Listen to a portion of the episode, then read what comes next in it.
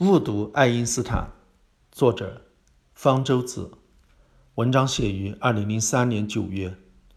爱因斯坦的前半生是个科学家，后半生则更像是个思想家或者社会活动家，喜欢对各种各样的社会问题发表评论。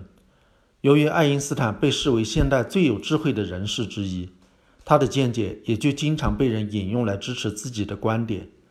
在中国人写的文章中，最常引用的是爱因斯坦有关宗教和有关中国古代科学的说法。不幸的是，这些引用都是属于对爱因斯坦的误读。前者是由于断章取义，后者是由于误译，而且至今还没有人把它译对。我们经常在为宗教信仰，特别是基督教、佛教辩护的文章中，见到作者声称爱因斯坦信教。对此，我以前已多次驳斥过。指出这是一个早在爱因斯坦还在世时就已经开始传播，并被爱因斯坦本人澄清过的谣言，但是时至今日，这个谣言仍然时不时的出现。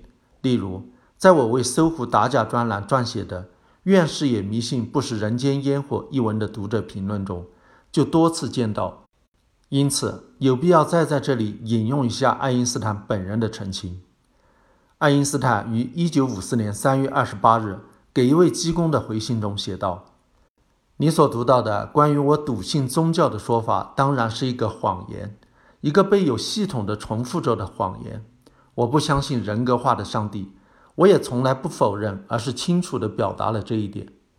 如果在我的内心有什么能被称之为宗教的话，那就是对我们的科学所能够揭示的这个世界的结构的没有止境的敬仰。”一九五三年七月十七日。爱因斯坦在给一位敬礼会牧师的回信中写道：“我不相信个体的永生。我认为伦理纯粹只是人类自身的关怀，并没有超人的权威躲在后面。”那些鼓吹宗教信仰的必要性的人，经常引用爱因斯坦的一句名言：“没有宗教的科学是跛脚的，没有科学的宗教是盲目的。”我敢说。这些引用者从来没有看过这句名言的上下文，而把自己对宗教的理解强加在爱因斯坦身上。爱因斯坦所说的宗教，并不是一般意义上的宗教。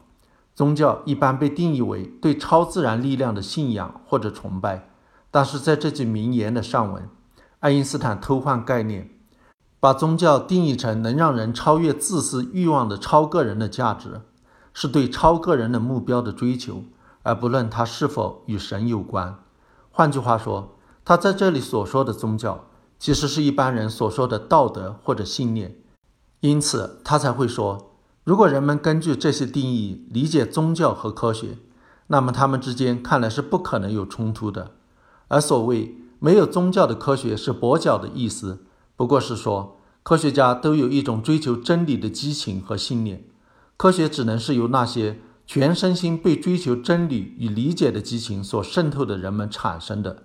然而，这种感情的源泉萌发于宗教的范畴，同时属于这个范畴的还有这样的信念，即用理性理解世界是可能的。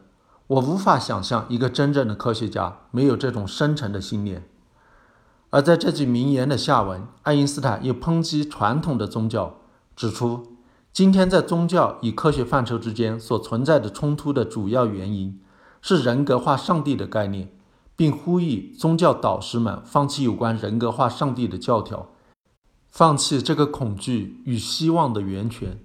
只有在宗教领袖据此重新定义宗教后，宗教才能从科学知识那里获益。真正的虔诚，并非通过对生命的恐惧、对死亡的恐惧或者盲目的信仰。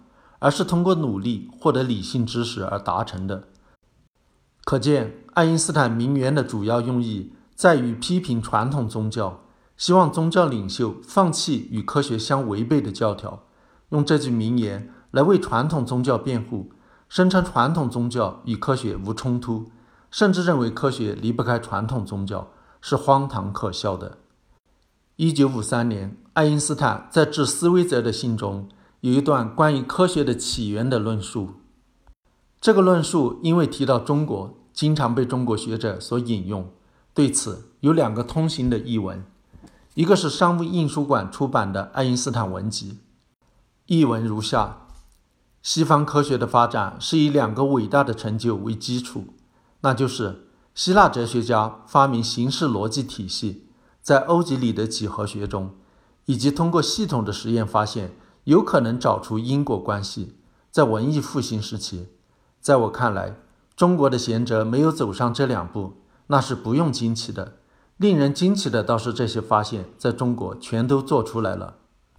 最后一句译文以前常被用来表明爱因斯坦对中国古代科学的赞赏，但是正如中国科学院研究生院教授李醒明所言，这完全译错了。他将之改译为：若是这些发现在中国全都做出来了，倒是令人惊奇的。这个译法。被当今中国一些打着科学传播的旗号反科学的所谓科学文化人推荐引用，一再用来证明爱因斯坦否定古代中国有可能发展出科学。实际上，这个译法也是完全错误的。这句话在原文中与中国毫无关系，是对西方居然能有这些发现的感慨。这些发现竟然被做出来了，才是令人惊讶的。爱因斯坦只是认为科学的起源。是个不平常的事件，因此不必对古代中国没有出现科学而惊讶。值得惊讶的是，西方居然会发展出科学，但是并没有断然否定古代中国有可能发展出科学。这句话不论是从字面上，还是根据上下文，都很容易理解。爱因斯坦文集的译者可能由于先入为主而看错了这句话，未必是英语水平的问题。但是科学文化人是有意要改正别人的错误翻译的，自己却也翻译的面目全非，英语水平实在令人不敢恭维。这段话的前面部分也译得不甚准确，准确的翻译如下：西方科学的发展是以两个伟大的成就为基础的。希腊哲学家在欧几里得几何学中发明了形式逻辑体系，以及在文艺复兴时期。发现通过系统的实验有可能找出因果关系。在我看来，人们不必对中国圣贤没能做出这些进步感到惊讶。这些发现竟然被做出来了，才是令人惊讶的。被理解错或者翻译错的爱因斯坦名言还不止这两条。例如，卡尔萨根《魔鬼出没的世界》中译本最前面引用的爱因斯坦名言，也属于错误翻译。在这里没有必要一一列举了，不过是希望读者以后遇到有人引用爱因斯坦名言时，不要被吓到，要考虑到是否是错引。